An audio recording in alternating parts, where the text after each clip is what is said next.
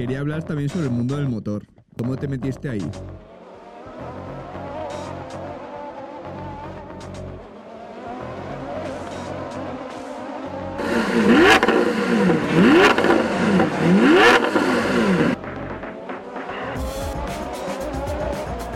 Pues me acuerdo que a mí me gustaba hacer fotos y los coches. Entonces yo dije, ¿qué hago para enseñarle las fotos a mis amigos de los coches que veo? Vendí la Play 4 que tenía medias con mi hermano y me compré mi primera cámara de fotos.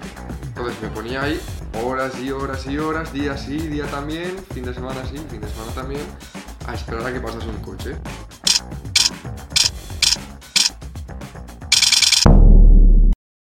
Para lo que era un niño de 16 años ganar 100 o 150 euros era como, Dios. Una rutina que sea aburrida y que no disfrutes. La rutina de la persona adulta promedia en España que vuelve a casa y es infeliz.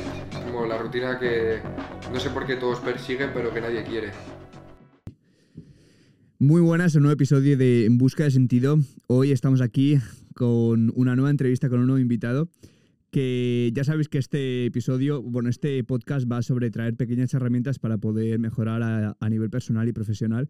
Y hoy traigo a una persona, un amigo que ya conozco desde hace tiempo y que creo que su evolución puede darnos ahí pequeños, pequeñas herramientas y pequeños consejos para poder emprender tu camino personal y profesional.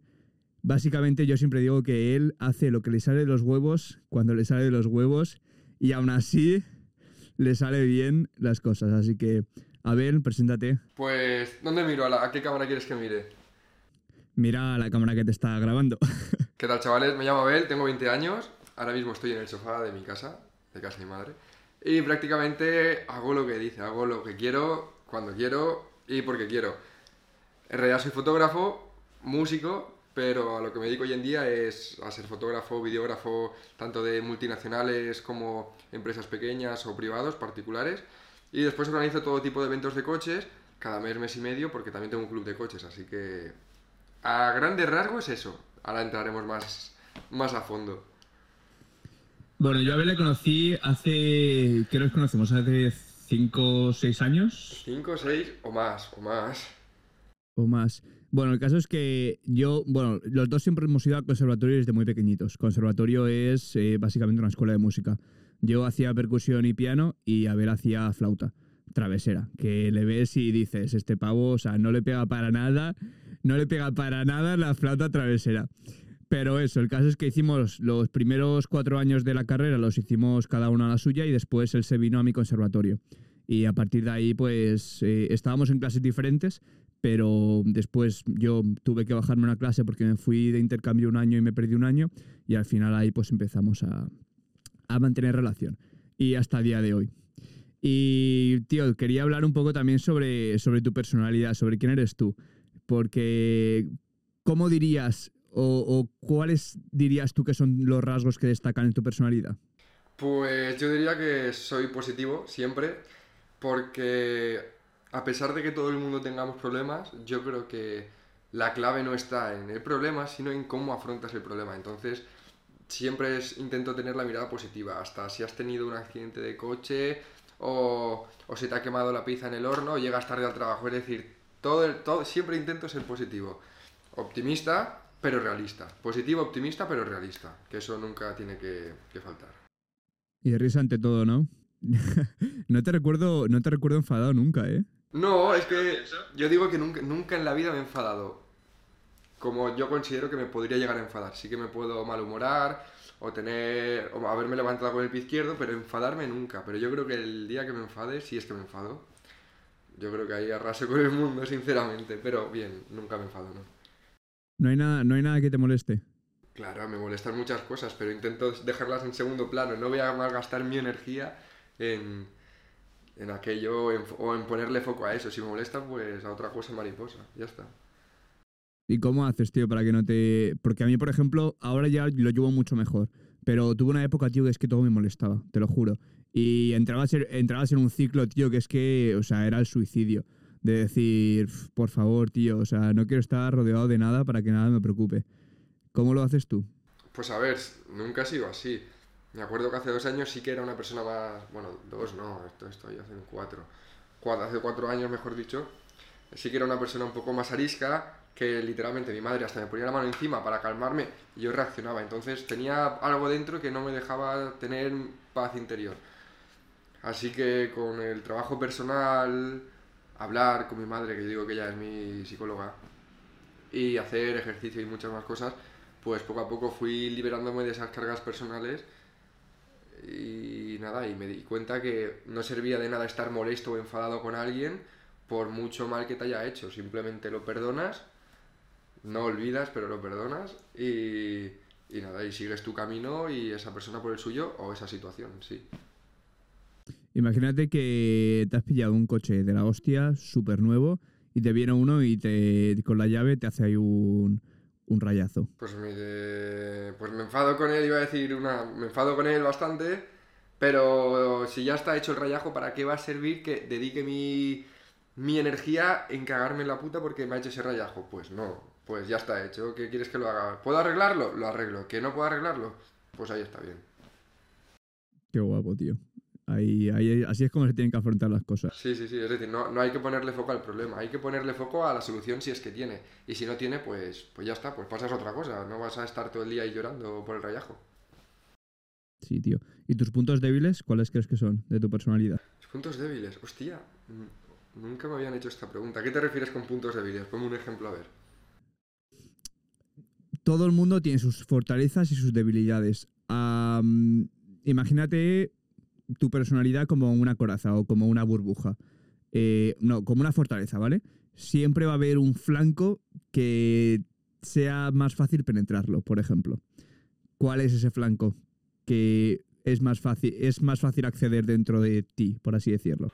Pues supongo que el tema de la familia, porque mis padres están separados desde hace 4 o 5 años y me acuerdo que las pasé canutas, eh, las pasé jodidas, pero bien, lo llevo bastante bien. Entonces el tema familiar y si esto se le puede llamar punto flaco, la empatía, que veo a una persona triste o un amigo, si veo por ejemplo que un amigo está triste de verdad o está llorando, a mí se me va a pegar eso porque conecto mucho con la otra persona, entonces por ahí a lo mejor me puedes entrar, sí, pero... Sí, tío, la empatía es, la, la empatía es un punto complicado, ¿eh? Es, es bueno hasta es bueno hasta cierto, hasta cierto punto. Por ejemplo, el otro día estaba con un amigo, me enseñó un vídeo que tuvo un accidente de coche, que se justo lo grabó con la GoPro, y sentí su agonía y su agobio y de hecho yo también me puse como, solo viendo el vídeo, que es, esto fue hace un año y medio, solo viendo el vídeo, tío, yo me acuerdo agobiarme, sentir agonía y pena y querer llorar por, por, él, ¿sabes?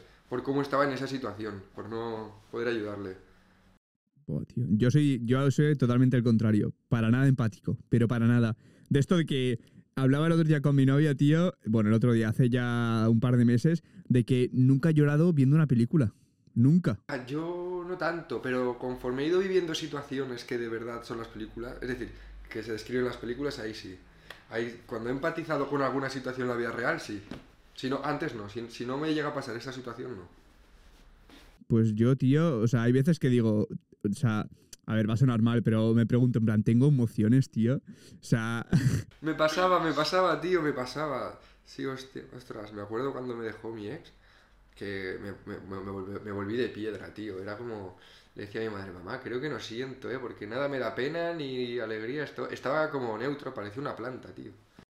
Bueno, es que tú pasaste, tú pasaste de novia y de estar todo el rato ahí enamorado, perdido, a, a un, un, lobo, un lobo solo, ¿eh? Un lobo solitario, tal cual. Tengo ganas, ¿eh? Tengo ganas de, de enamorarme otra vez. Tiene ganas, ¿no? Y creo que lo estoy haciendo, no, no, no, lo sé, pero creo que lo estoy haciendo. ¿Quieres hacer un llamamiento? Bueno, si lo ve ya sabrá quién es. Ole, ole. Sí, sí, sí. Ahí se queda. Ya lo puedes, ya lo puedes compartir ahí por redes sociales para que Hombre, y tanto, y tanto que lo voy a compartir. ¿Y cuáles son tus pasiones, tío? Mis pasiones, pues la música, los coches, los petardos. Desde pequeñito, lo que es el mundo del fuego y la pirotecnia lo tengo a flor de piel. No me preguntéis por qué. Pasé de odiarlos con, el con mi corazón porque me operaron del oído y hasta una explosión de un globo me reventaba a tener que superarlos poco a poco para poder verlos. Eso también creo que me ha construido de...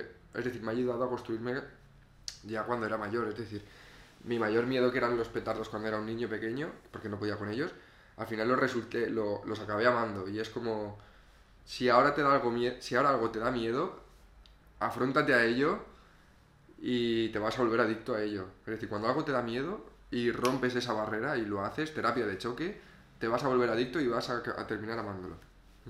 Es dar el paso. A mí me da miedo las alturas y el verano pasado me tiré en un avión. Con dos huevos, a mí me gusta, Guille. Exacto, terapia de Tal choque. cual, ¿eh? Sí, sí, sí. Tal cual, tal cual. ¿Y volverías a hacerlo? Buah, de una. Que O sea, literal, mejor, la mejor experiencia de mi vida, tío.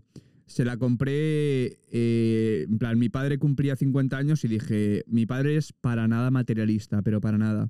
Y dije, ¿qué le compro? Experiencia. ¿Qué experiencia? Saltar en avión. Me apetecía a mí, fue mitad regalo para mí, mitad regalo para él, porque a mí me apetecía desde hace, desde hace mucho tiempo, tío.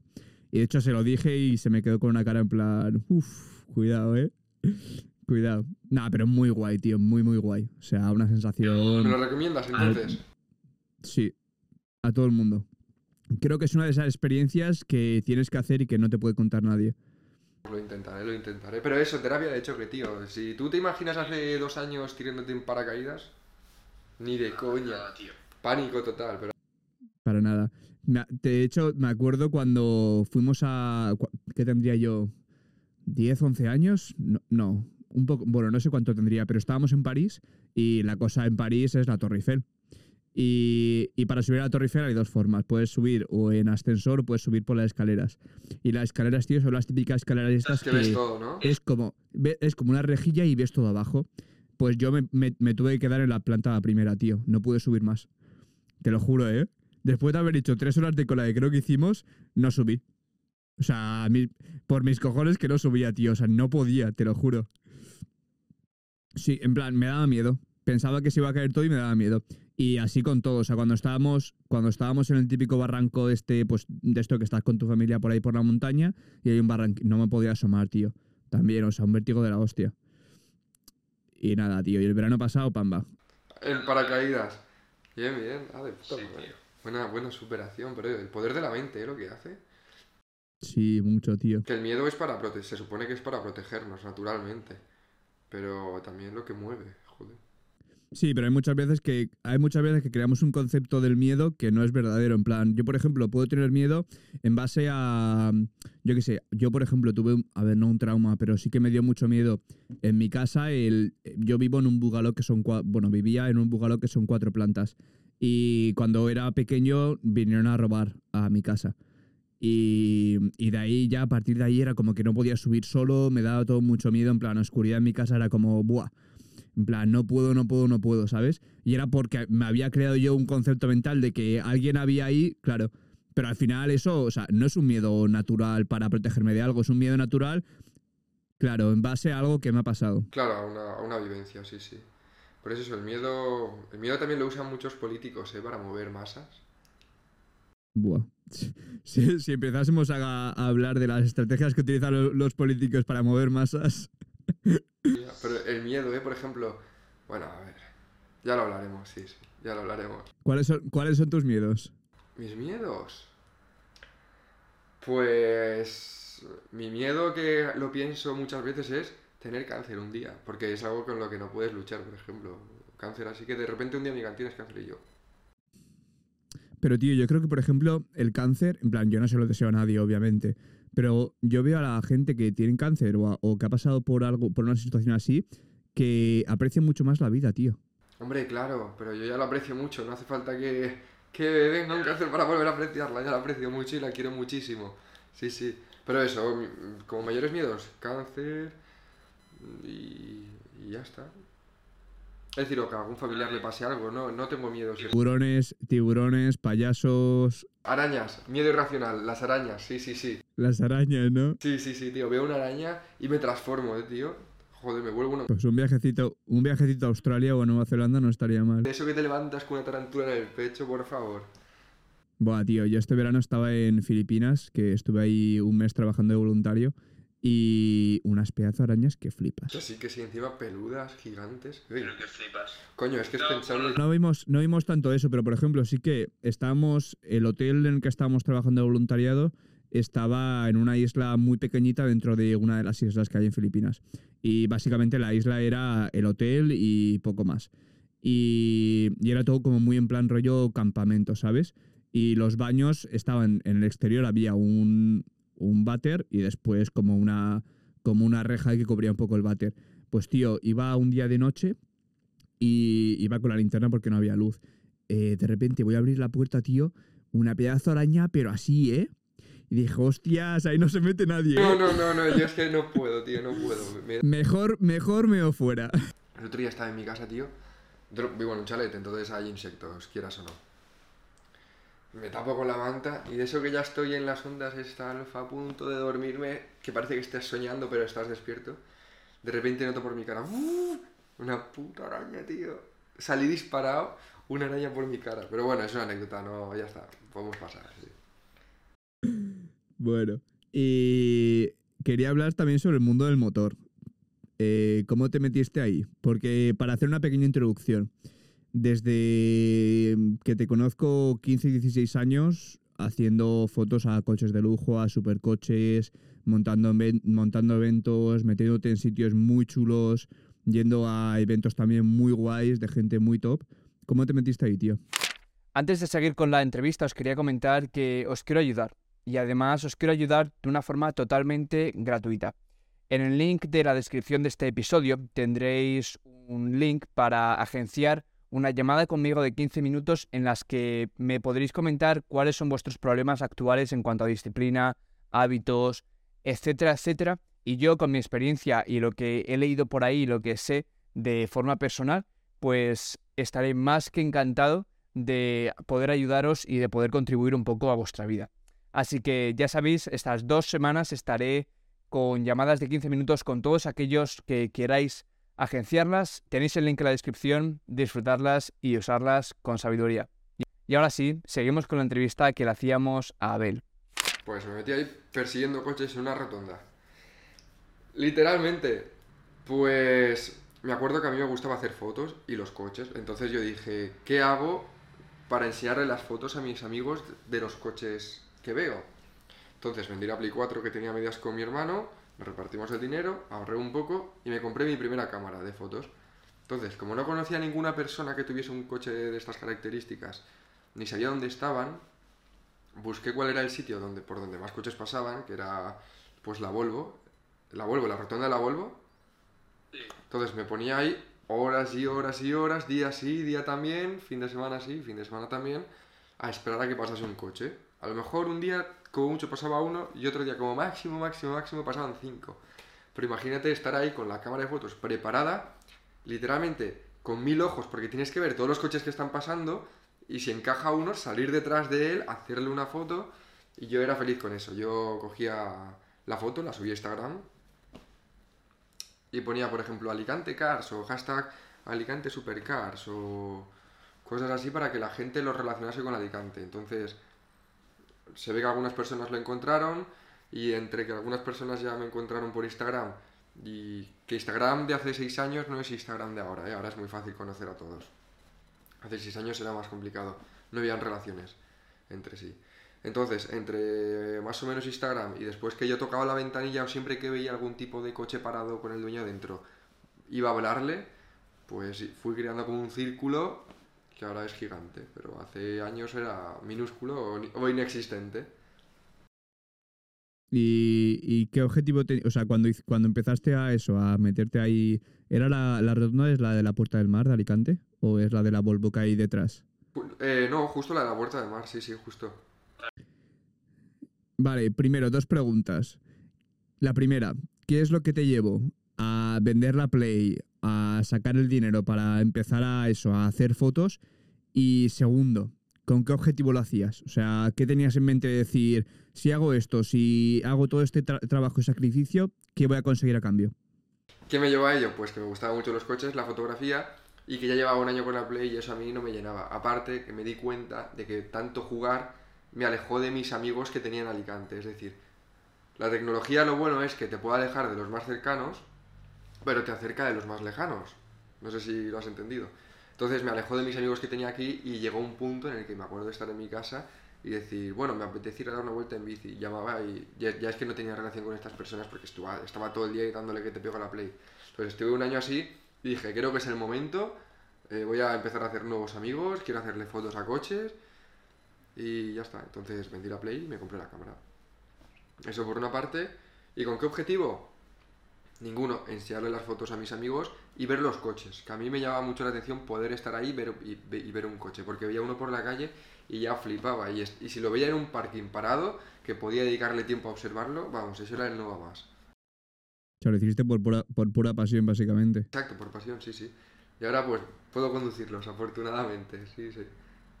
¿Y cuántos años tenías? ¿Qué tendríais? ¿14, 15? 15, 15, tenía 15 años. Era, era un pequeñajo, sí, sí. Imagínate eso. Tú vas con tu Ferrari y de repente te aparece un niño de 15 años.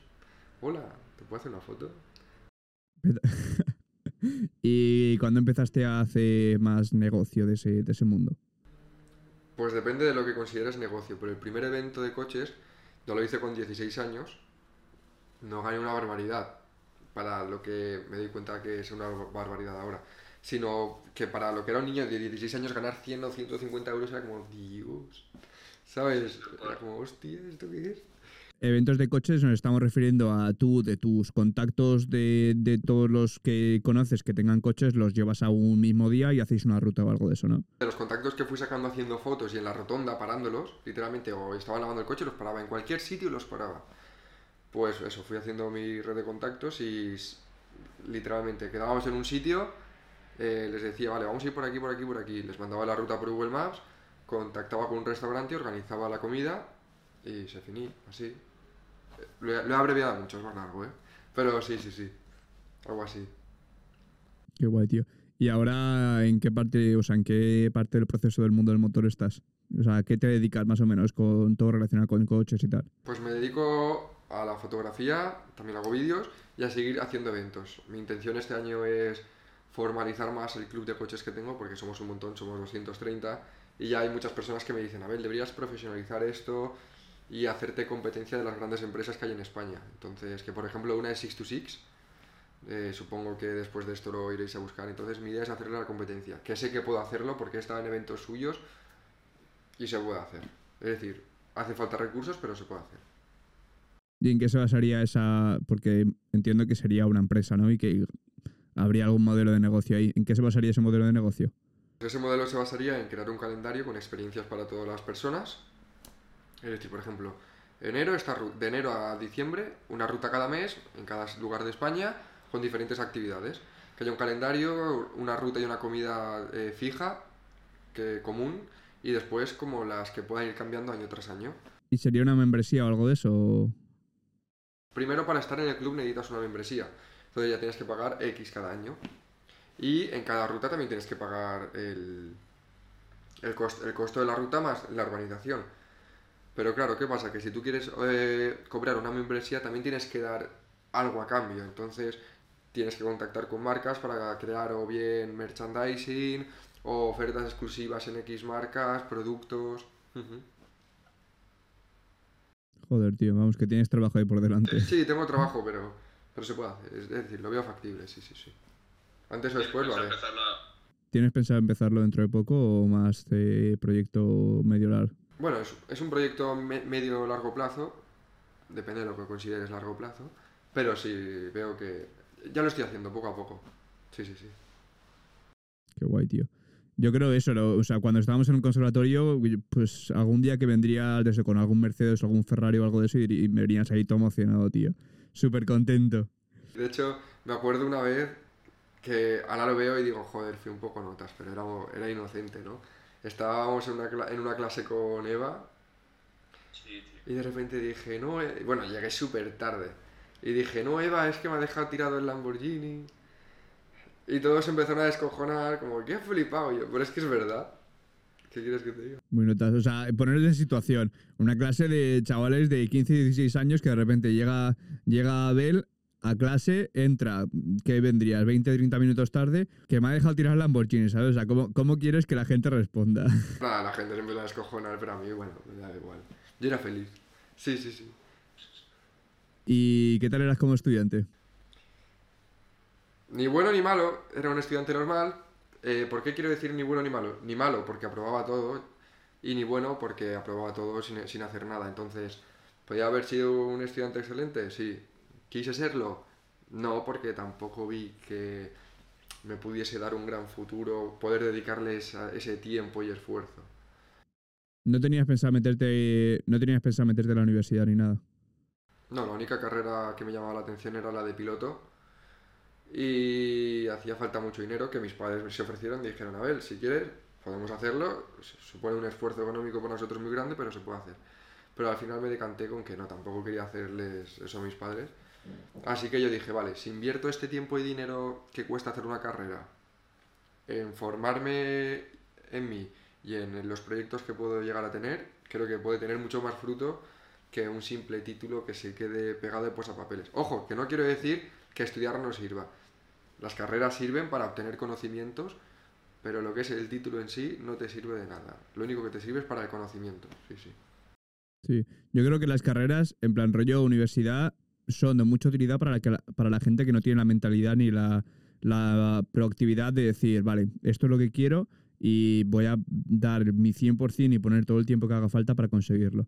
En plan, yo, por ejemplo, si no tengo la disciplina, la fuerza de voluntad, ni tengo un foco, me meto en alguna carrera, voy aprendiendo poco a poco con lo que me dan, me saco un título y ya con eso ya pues puedo ir viendo, ¿sabes? Pero si, por ejemplo, eres como tú, o yo que sé, cualquier otra persona que tenga ahí un foco de decir, esto es mi pasión, esto es lo que me mola, y si pongo todo el tiempo que estaría estudiando en la universidad en eso, flipas.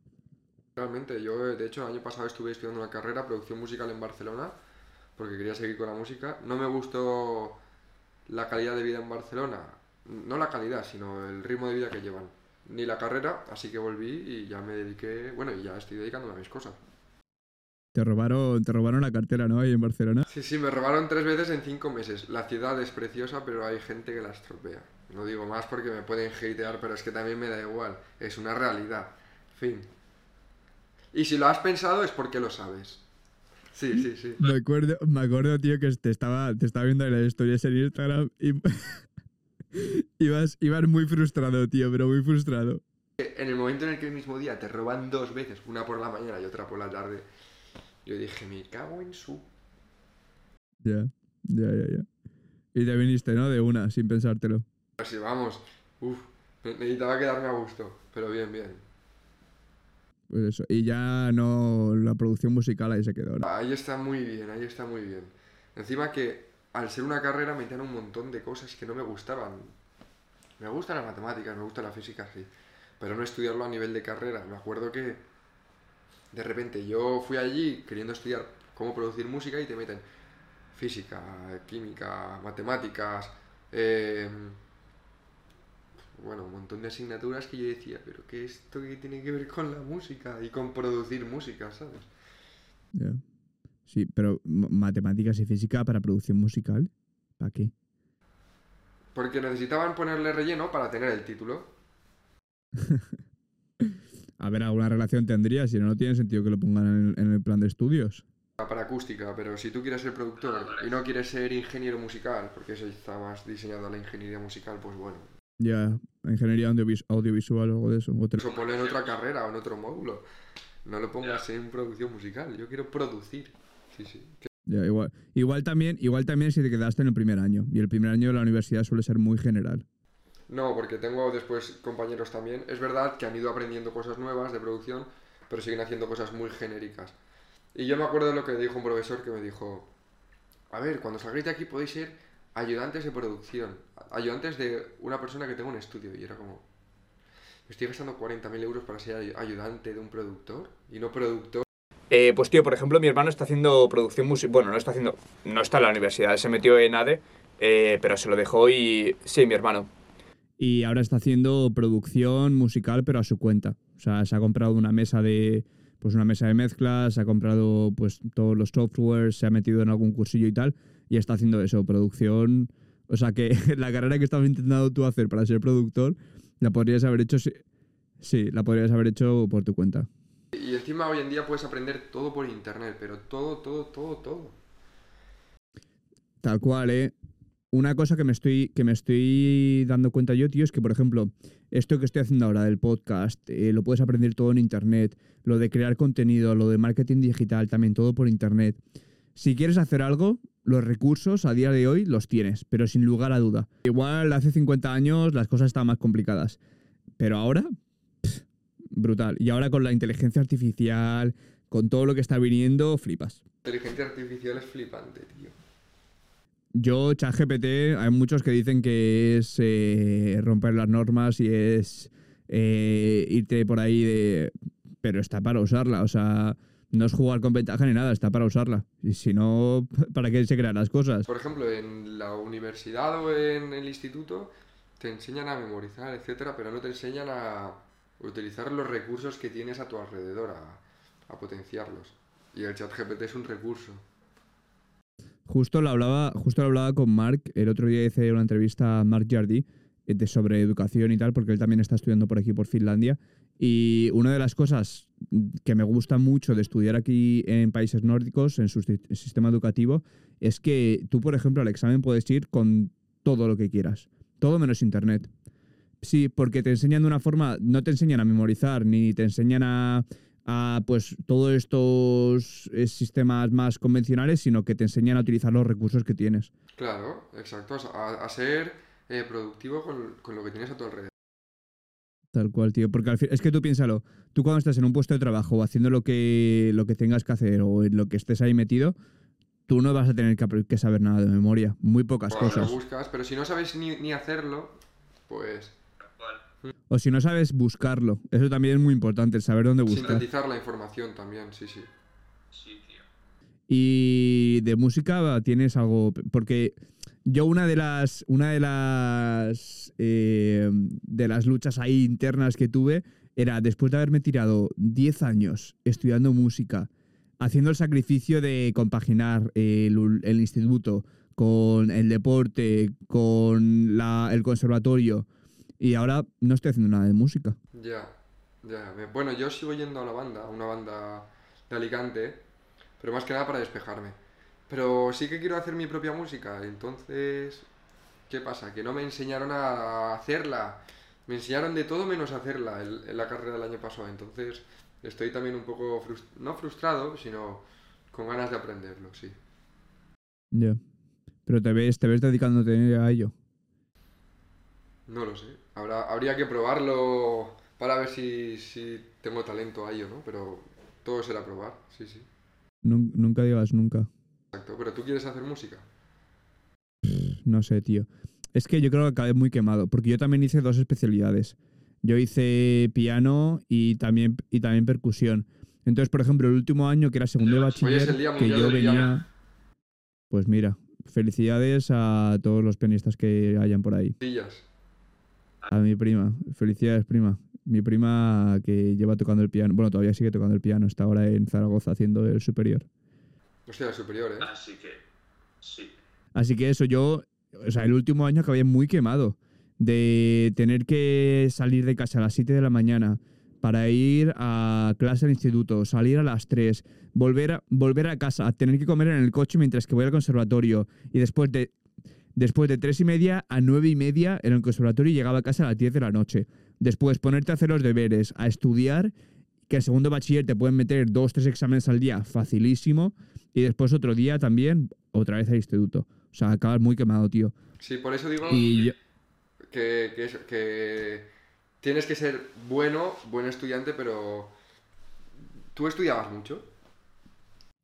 el último año sí. Yo acabé segundo bachiller con un 9,8 sobre 10. Ah, bueno, pero claro, tú quisiste tener una buena media, ¿no? Yo acabé con un 7,5 de 10, pero tocándome los huevos, es decir, por eso digo que...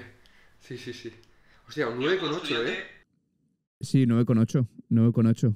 Sí. A ver, también fue, también fue el año del COVID, que al final regalaban las notas como, como querían.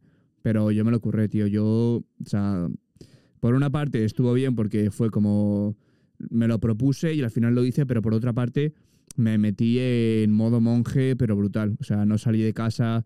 Sí, tío, no salía de casa con mis amigos. Creo que estuve dos, tres veces durante todo el año. O sea, contadas. Y, eso, pero mi carrera como estudiante ha sido. Yo siempre he sido como tú, con mucha facilidad para aprender, para que se me, para que se me quedase todo en la cabeza, pero era un perro. Porque veía que, por ejemplo, en primaria sacaba todos sobresalientes sin, sin estudiar, primero, segundo de la ESO también, ya después llega tercero, llega cuarto, Y, por ejemplo, en tercero me, me cayeron seis en el primer trimestre, en un año. Sí, sí, bueno, que, nunca, que, nunca me había, que nunca me había caído ninguna, ¿sabes? Después, en primero de bachiller, me fui a Canadá y eso fue un antes y un después. Ya como que volví a España ya con un foco en la mente, en plan, tengo que hacer esto, tengo que hacer no sé qué, quiero conseguir esto. Y me metieron en la cabeza que si te ibas a estudiar fuera a Estados Unidos y Canadá, como el nivel allí es mucho más bajo que aquí en España, después de aquí volvías y pff, te pegabas la hostia. Y dije, y, sí, o sea, allí, por ejemplo, matemáticas, en Canadá yo estaba haciendo ecuaciones de segundo grado, Ah, bien, bien. en primero de bachiller. O sea, nada, nada en comparación con lo que estábamos dando en España. Y eso, y me metí, me metieron en la cabeza que iba, que me iba a pegar una hostia de que flipas, que me iba a ir fatal. Y dije, "Pf, pues venga, por mí, que no. Que lo hago. Me metí en academias, me puse a estudiar como un loco. Y al final eso, 9,8 y un 12,7 en selectividad, sobre 14. Está genial. Ah, sobre 14, ¿no hiciste el bachiller musical? No, no, no, no. No porque no, no me quería dedicar a la música, o sea, yo ya tenía claro que no. Yo quería hacer biotecnología, que es lo que estoy haciendo ahora. Tiene, tiene pinta de ser complicado, ¿eh? Biotecnología, yo creo que tiene muchas aplicaciones en el futuro, tío. Y es, es una carrera muy general, en términos... Yo estoy haciendo ahora un- una ingeniería. Entonces, biotecnología va desde hacer cerveza y hacer vino hasta hacer medicina, a, hacer más rollo investigación. O sea, es muy amplio y te da muchas opciones. O sea, el abanico es muy grande. Pero está muy chulo, a mí me gusta. Pues si te gusta, a por todas. Sí, de hecho me queda nada, me queda medio año, mm, bueno, sí, tres cuartos de año y ya acabo la carrera. Pero no, no estudies algo que no te gusta. No, no, eso es lo peor que puedes hacer. Eso es lo peor, tío. No vas motivado, no vas motivado y al final, antes o después lo acabas dejando. Igual que trabajar de algo que no te gusta, no, no lo hagas. Tampoco. Pero bueno, sigue. Cuéntame más cosas. Pregúntame. A ver qué te puedo contar por ahí. Eh, bueno, si quieres nos metemos un poco en momento filosófico. Tenía una preguntita para ti, que es la típica pregunta que te haces cuando tienes 15 y 16 años y te acabas de fumar un porro y estás ahí con tus colegas. ¿Qué es para ti, qué es para ti la vida? La vida, pues. Un. Un corto periodo de tiempo en relación al universo en el que estamos aquí para aprender y enseñar. Y para poner nuestro granito de arena a lo que es eh, la humanidad como civilización. Tío, pero esa, esa definición es muy literal. Dime qué es para ti, qué es para ti la vida, o sea, qué es tu vida. ¿Cuál es, sí, cuál es el sentido de la vida? Pues ser feliz y ayudar. Yo creo que es ese. Vale, entonces, para ti el objetivo de la vida es la felicidad. Sí, después como la obtengas, cada uno será feliz con una cosa o con otra. Y ayudar, es decir, si ayudas serás mucho más feliz, de una manera o de otra. No hace falta que sea con dinero, con una... Sí, ayudar. O sea, em- em, o sea el, el servicio a los demás, en verdad, lo que te proporciona es felicidad. Vale, tío, tú decías, te había preguntado antes que para ti la, qué es para ti la vida y me habías dicho que la vida para ti es felicidad. Bueno, ese es el objetivo de la vida, creo. El objetivo de la, vale, el objetivo de la vida para ti es la felicidad. Pero yo creo que también para llegar a esa felicidad hace falta sufrimiento y hace falta momentos malos para que después puedas, puedas apreciar y puedas disfrutar de lo Que bueno. la felicidad no es más que un estado, igual que, lo- que igual que muchos otros. Y si no hubiese momentos tristes no habría felicidad porque no podríamos compararla, así que claro que hace falta, sí, sí. Y aparte de la felicidad, que hay algo más para ti que sea el objetivo en tu vida. En mi vida personal, por ejemplo, Sí, sí, por ejemplo.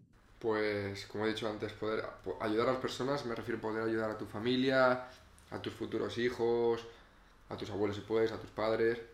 Y ya como objetivo caprichoso, pues a lo mejor ser exitoso en cuanto a nivel profesional, es decir, poder tener un par de empresas que estén facturando X cantidad al año, poder vivir tranquilamente con una libertad muy, muy extensa, tanto en el tiempo como la situación geográfica. Es decir, si me quiero ir de viaje, me voy de viaje. Que me quiero ir a vivir a otro país, más o menos, me voy a vivir a otro país.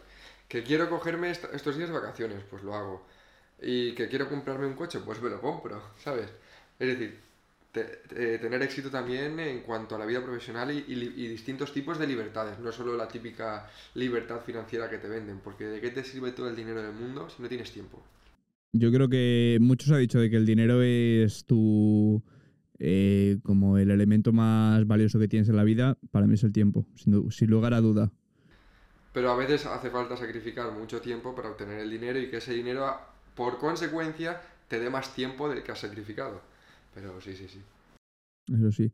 De hecho, yo ahora, eh, o sea, yo ahora, por ejemplo, estoy en el momento de que disfruto tanto de lo que hago y estoy metido en tantas cosas que si me das 8 horas al día o me das 12 horas al día más, no te las niego. O sea, te las cojo, pero vamos, con los brazos abiertos. Claro, es que en el momento en el que disfrutas lo que haces, cambia todo, cambia todo. Es decir, ¿cuánta gente hay que vuelve del trabajo, de su puesto de funcionario o de autónomo y están...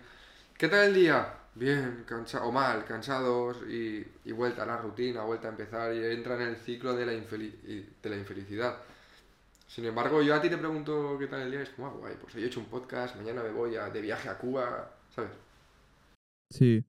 De hecho, yo este semestre, como parte de la universidad, este semestre es solo prácticas en una empresa a tiempo completo, como si estuvieras trabajando ahí. Y es el primer momento, está guay porque te da la oportunidad de también conocer esa parte de, de, pues, de cómo es trabajar en un sistema corporativo grande, de pues poder, antes de graduarte, poder ya pues estar ahí haciendo contactos y tal. Esa parte está guay. Pero claro, yo tenía miedo de que esa parte no me iba a gustar para nada, porque sabía que yo me canso muy rápido de las rutinas, de, hacer todo el rato lo mismo, y sabía que yo hacer de lunes a viernes, de 8 de la mañana a 4 de la tarde, estar trabajando, después volver a casa y volver a repetir todo el rato el mismo, el mismo ciclo, me iba a aburrir un montón y, y no me iba a gustar nada. Y al final a- a- es lo que ha pasado. Me aburren las rutinas, pero vas al gimnasio. Me aburren, la, me aburren las rutinas que, en las que no veo que haya un impacto directo en mí como persona. en como persona, pero a lo mejor, por ejemplo, una empresa no va a ser fructífera, que ojalá lo sea, de un año para otro, a lo mejor necesitas cinco años. Sí, sí, sí, sí. Pero te aburre que no sea directamente productiva o el qué. A ver, es que yo, por ejemplo, el crear una, el crear una empresa no es una rutina para mí. Hmm. Porque no estás haciendo todo el rato lo mismo. Ni tienes las mismas tareas todos los... Yo, por ejemplo, estoy, estoy montando mi propia empresa. Entonces ahí tenías un puesto de trabajo en una empresa. Claro, yo ahora mismo estoy en un puesto de trabajo en una empresa que todos los días tengo que hacer las mismas tareas, tengo que estar en la, misma- en la misma oficina, tengo que voy a comer a la misma, claro, voy a comer a la misma hora con la misma gente. eh, eso, eso es a lo que me refiero con una rutina que sea aburrida y que no disfrutes. Claro, pues eso es como la rutina de la persona adulta promedia de España que vuelve a casa y es infeliz. Sí, sí, sí. Claro. A mí, a mí mi rutina de levantarme a las 7 de la mañana, irme al gimnasio, trabajar en mi cuerpo físico y en mi cuerpo mental, volver a casa, hacerme, hacerme el desayuno, eh, ponerme a trabajar en no sé qué, ponerme a trabajar en no sé cuántos, eso sí que me motiva, porque veo un impacto directo en mí como persona y en mi crecimiento personal y profesional. Claro, claro. No, eso tiene todo el sentido, sí, sí. Pero lo otro no, lo otro es como la rutina que no sé por qué todos persiguen, pero que nadie quiere. Correcto. A ver, cuando te llega, cuando te llega a final de mes eh, el salario de. Aquí es que, por ejemplo, un salario, pues en lo que estoy trabajando yo, si en vez de ser un estudiante interino fueses un trabajador normal, 4.000, 5.000 pavos fácil, Hmm. Allí en... ¿Dónde? En... en Dinamarca. Pero... Vale, y que, a ver, volvemos. ¿De qué te sirve tener todo el dinero del mundo si cuando tengas 80 años estarás pensando... Pero he sido feliz? Sí, sí, sí. Muy buena observación, tío. Es decir, sí, justo el otro día estaba viendo un vídeo de YouTube eh, en el que le preguntaban a personas mayores, de 80 en adelante, si habían sido felices en su vida. Y muchas personas decían, trabajé lo que no me gusta por dinero, ahora me arrepiento, me hubiese gustado trabajar en otra cosa, en, en mi pasión o viajar más. A ver, también creo, también creo. Obvia- obviamente, obviamente hay que ganar dinero porque no, no vas a vivir del aire, Pero Eso te iba a decir. Y creo que es, que es inteligente el buscarte un trabajo a tiempo parcial o que cubra una parte de tu día para poder tener una base o como un cojín en el que te puedas apoyar si lo otro te va mal. Y después otra parte, claro, otra parte de tu vida ser un poco más arriesgado y perseguir lo que de verdad quieres en tu vida, ¿no? sí, exacto, o, o pringar unos años, 5 o 6 años, haciendo tu colchoncito y cuando lo tengas, pues dedicarte a lo que te, lo que te gusta, sí, sí. Sí, de hecho yo lo que... Sí, no, de hecho yo lo que tengo planeado. Yo, uno de los planes que tengo, de los posibles planes que todavía mi cabeza está hecho una... Vamos, una... una sí, sí, sí, tal cual.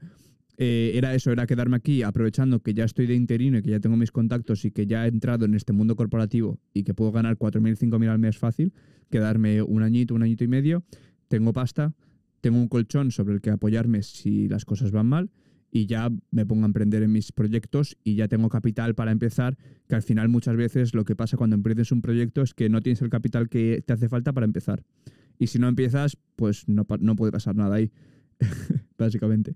Si no, si no das el primer paso, el segundo no va a llegar solo. Sí, sí, exacto, sí, sí. Bien, es buena, es buena, sí, sí. Eso lo veo bien, pero no, no trabajes toda tu vida en algo que no te gusta, solo porque a final de mes te va a llegar el salario. Ya. Pero también es difícil tener esa mentalidad, porque nos gusta lo cómodo y nos gusta lo fácil. Y decir, yo tengo mi vida así súper cómoda. Somos muy conformistas y hay que, no digo que haya que aprovecharse, porque no hay que aprovecharse de las personas, pero hay que utilizar esa, ese conformismo de las personas tanto como para, no para tu bien propio, sino para tu ventaja. Es decir, no sé si me has entendido o si ha sonado mal. Explícate un poco más. Vale, las personas que se conforman con ser mileuristas o tener 1.500 euros al mes es como, sí, no, es que trabajo mis 8 horas al día y me llegan 1.500 euros al mes, pues eso para una empresa es cojonudo, es como, ah, pues no hace falta que te pague más, te pago esto, que te conformas con ello y ya está, tú eres feliz y yo también. Entonces, si sabes que hay 40 millones de personas conformistas, pues eso te beneficia de alguna manera. Si tú no lo eres, es decir, si tú no lo eres, claro. Si eres uno más, pues bueno. ¿Me me he entendido? ¿Me he explicado? Sí, sí, te has explicado, te has explicado. Porque a lo mejor tú como trabajador estás, eh, estás produciendo unos beneficios al empresario eh, mucho mayores, pero como eres un conformista, pues con 1.500 te sobra. Es como, ah, estoy feliz. A ver, también es conformista y que no puedes pedir más. Quiero decir, con toda la demanda que hay por esos trabajos, también tienes el riesgo de pido más, me tiran, meten a otro que pide menos. Pero porque hay 40 millones de personas conformistas, me refiero. Porque, porque está, el mundo está lleno de, o España está lleno de personas conformistas. Claro, claro. Yo creo que, yo creo que el mundo en sí, ¿eh? o el mundo. Entonces, sí, sí. Hay que un poco, bueno, hay que intentar salir de tu zona de confort y, y arriesgar más. A ver, también depende mucho de la cultura. Por, ej- por- ejemplo, aquí en Dinamarca y en los países nórdicos en general, eh, como es un sistema político tan socialista y tan ayuda a todos y bienestar social, la gente no, no quiere emprender o no hay un espíritu emprendedor de decir me salgo del cuadro y ah, intento hacer algo que no sea lo que me da el gobierno porque el gobierno me lo da todo, por así decirlo. Entonces aquí la gran mayoría, por no decir 95, sí, 95% fácil, van a eso, a trabajar, a hacer su salario de 4.000, 5.000 y después, como cobro mucho más que en otros países, pues me puedo ir a otros países y soy el rey. Pero claro, ahí la cosa es que 5.000 euros ya es buen sueldo, por así decirlo, para una persona normal. Pero, pero aún así, volvemos a lo mismo, hacer algo que no te gusta. Vea, claro, sí. Sí, sí, sí. No, totalmente, yo estoy de acuerdo. O sea, yo aunque tenga, yo ahora mismo, a mí me está tentando el quedarme aquí a trabajar porque es mucha pasta y después esa pasta la puedo utilizar para irme a otro país y para viajar y para hacer lo que yo quiera. Pero, pero está al coste, está a coste de tener que quedarme aquí nueve, diez meses trabajando en algo que no me gusta. Bueno, eso es coger la balanza y ver qué pesa más y qué pesa menos, si merece la pena sacrificar 11 meses por, por la libertad de X tiempo, o cuánto tiempo tardarías en generarlo en España, a lo mejor. Ya. ¿Y tú qué proyectos tienes a futuro? Pues tengo varios. Pero necesito poner foco en mínimo dos para que no se vayan dispersando. Uno es una aplicación de móvil que estamos desarrollando, aparte de todo el tema de fotografía y vídeo. Y después, eh, es que si lo digo, no sé si ahí me puede coger la idea, pero ayudar a personas a crear su infoproducto y lanzarlo. Buscar personas y bueno, ya está, que si no me lo... Como una red de, como una red de consejeros o algo de eso. No, no, no tiene nada que ver. Te lo contaré detrás de cámaras. Vale, vale, vale. Ahora, ahora después, ahora después hablamos. Pero es que estaba ahí, el otro día le estaba dando vueltas y digo, coño, no hay ninguna persona. Hay personas que hacen esto, personas que hacen lo otro, pero no hay personas que se dediquen a ello. Entonces, Igual, igual ya está inventado, ¿eh? Y todavía no lo has encontrado. Que eso también puede pasar. en Brasil seguro que sí, porque los infoproductos en Brasil están, nos sacan como 10 o 20 años de ventaja. En Brasil. Sí, Brasil. ¿Tú qué piensas tercermundista? No, allí con infoproductos pueden generar con un evento 100 millones en un fin de semana. Con margen de beneficio del 80%. Nunca, nunca pensaría que en Brasil pasaría algo así. Sí, sí, no. La clave para. La clave del, del futuro es digitalizar tu negocio. Fin. Sí, sí, sí. Sí, a ver, yo es que no soy muy fan del mundo digital tampoco. Yo creo que ahora le damos, le damos más importancia al mundo digital que al mundo real. Y el mundo digital está basado en algo que no es, no es real. No, pero de- depende de lo que entiendas como mundo digital. Yo, mundo digital, por ejemplo, es. Se me da bien tocar el piano, pues te hago una formación de cómo tocar el piano, un webinar, una escalera de valor y te vendo estos productos que me ha costado mil euros de inversión y te, y te vendo el propio producto a mil euros y he vendido a mil personas y mil por mil es un millón. Eso sí. Eso sí. Pero hay mucho trabajo. O sea, quiero decir, así suena muy fácil. Mucho más complicado que eso, ¿eh? Porque yo mismo, yo mismo lo he intentado. Yo hice un curso de cómo empezar en el gimnasio y todo eso. No vendí ni una. ¿Por qué no? Pero tenías marca personal No, fue, fue a través de un blog que empecé a hacer, que llegué a escribir 100, 105 entradas en el blog, o sea, brutal, todos los días escribiendo, me gustaba muchísimo, disfrutaba mucho de, escribir, de empezar la página web, yo desde el principio también me formé en SEO, se dice en, en inglés, como posicionar, sí, SEO. Google SEO, hice también alguna eh, campaña de marketing, o sea que estaba disfrutando del proceso y dije, pues venga, pues voy a empezar mi propio infoproducto, hago un WooCommerce, eh, me creo mi propia tienda online de infoproductos, no sé qué, pero no hice ningún análisis para ver si alguien estaría dispuesto a comprarlo, ni hice ninguna... no validaste la oferta ni... Claro, no validé, no validé nada. Directamente, pues como me pasa muchas veces, que no me gusta planear y directamente voy a la acción. Y acción sin, acción sin plan es muy arriesgado. Y al final pasó eso, que no supe llegar a la gente. Mira que podrías hacerlo, ¿eh? Porque el gimnasio, tío... Ahora tengo un amigo que tiene 19 años y acaba de comprar su primer Lambo. ¿Con 19 años? Es decir, que tiene la edad de mi hermano pequeño. Ya. Ya que se dedica al gimnasio. Al gimnasio, sí, es mentor de, de otros... otra- de personas que quieran ser eh, entrenadores personales y también lo que hace es... eh, te enseña cómo... Si, si eres un principiante, pues te enseña cómo entrenar, nutrición... Entonces tiene su aplicación y después tiene como sus cursos para poder verlos cuando quieras, formaciones, eh, coaching uno a uno, mentorías. Pero esos negocios también son un poco peligrosos en el, en el largo plazo. Porque ¿qué caducidad tienen esos negocios? Todo lo que mueva el, campo de salud, amor y dinero no va a caducar nunca, porque son las tres ramas de la vida. Salud, amor y dinero. Sí, sí. Hay, siempre va a haber gente que quiera apuntarse al gimnasio. Y por consecuencia siempre va a haber gente que quiera entrenar a la gente que se apunta al gimnasio. Siempre va a haber gente con el corazón roto.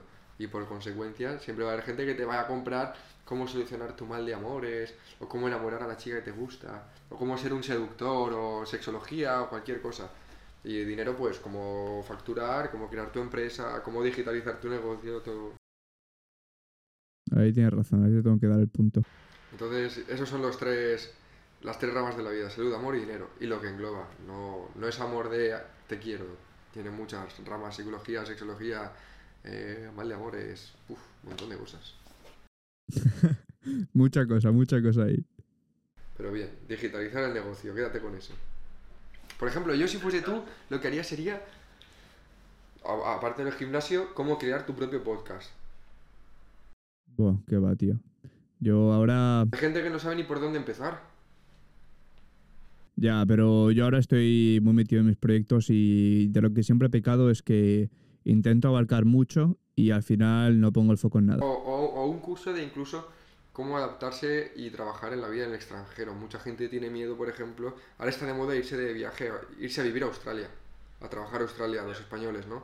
Pues imagínate que algún español lanza un curso allí, cómo ha conocido a gente, cómo se ha relacionado con ellos, con las empresas, cuál es el proceso de, de los papeles, de buscar un hogar. La gente lo compraría, seguro. Sí, pero lo que te he dicho, que yo ya estoy metido en mucha cosa y ahora mismo a día de hoy no quiero meterme nada más porque ya mi día es desde las 6 de la mañana hasta, hasta las 10 de la noche haciendo algo.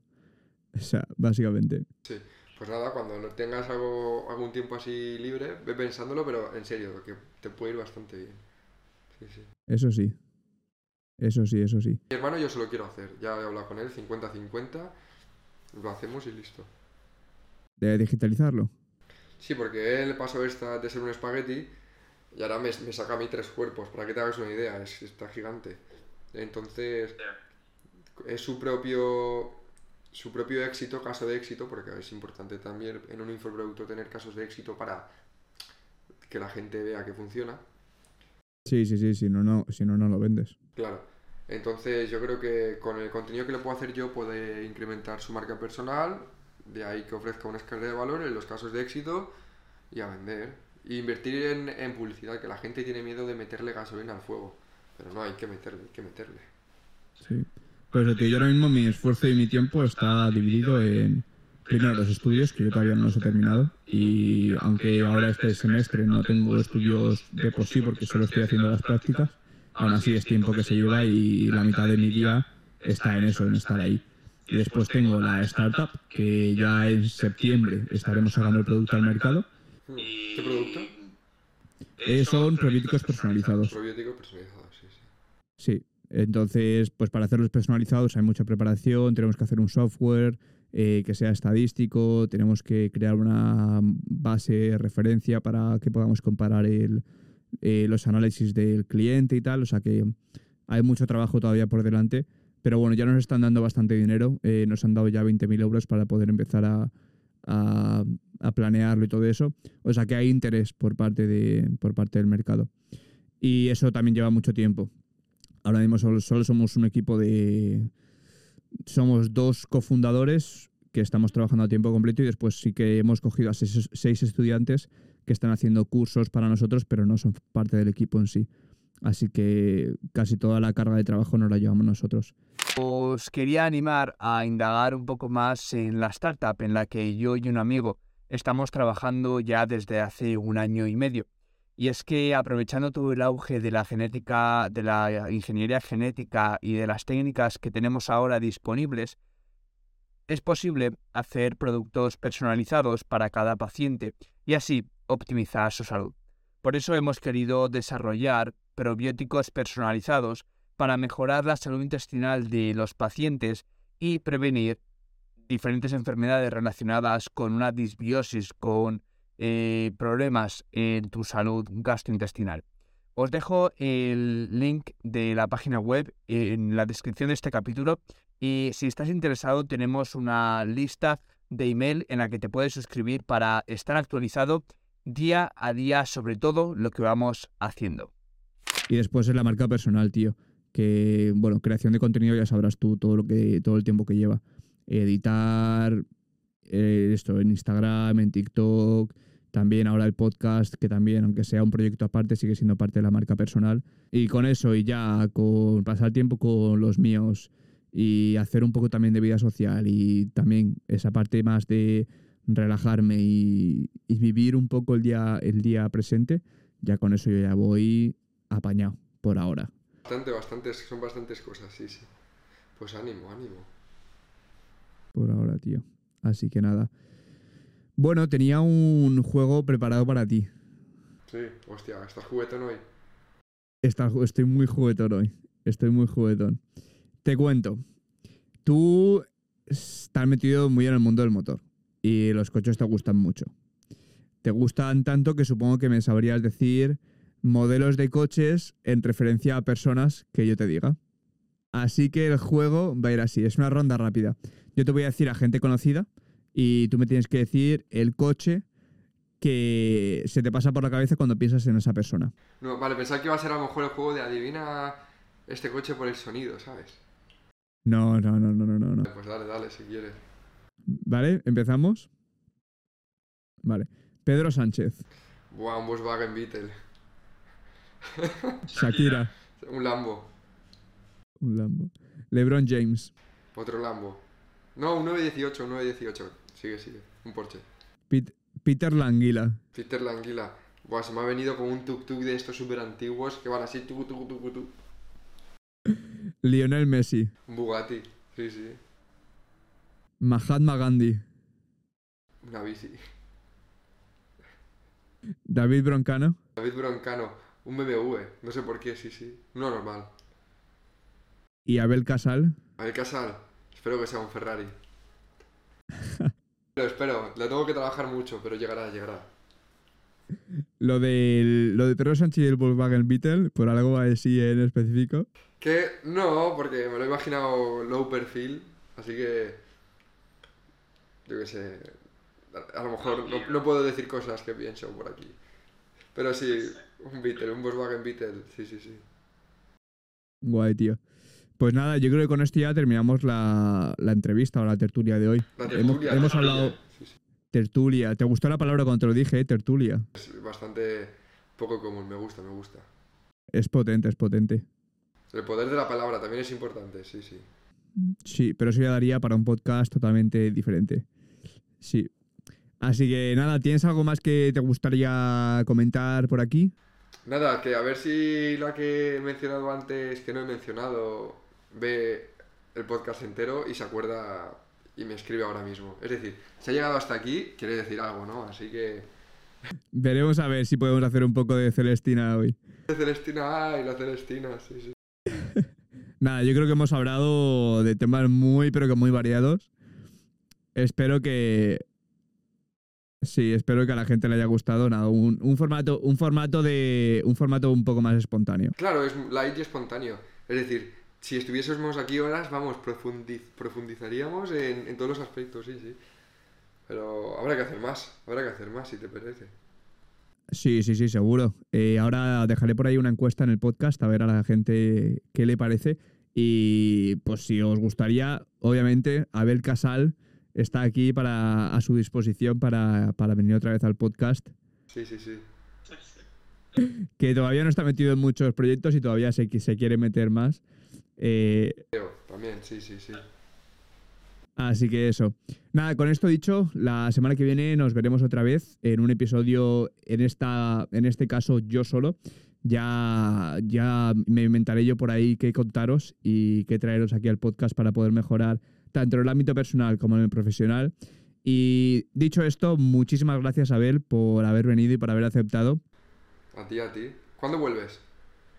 Yo vuelvo a Alicante el 1 de julio. El 1 de julio. Bueno, pues nos veremos el 2 de julio. Ahí, ahí estaremos. Y ahí ya sí que podemos.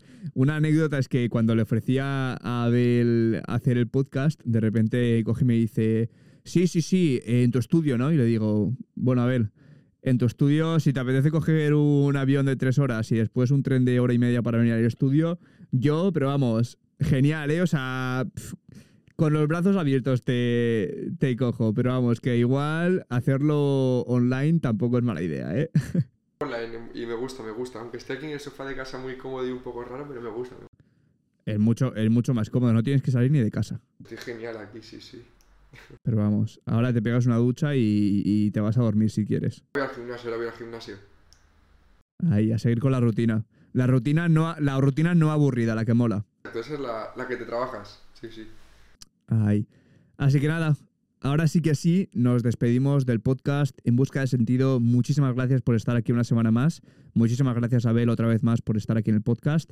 Y ya sabéis, nos vemos a la siguiente. Adeu.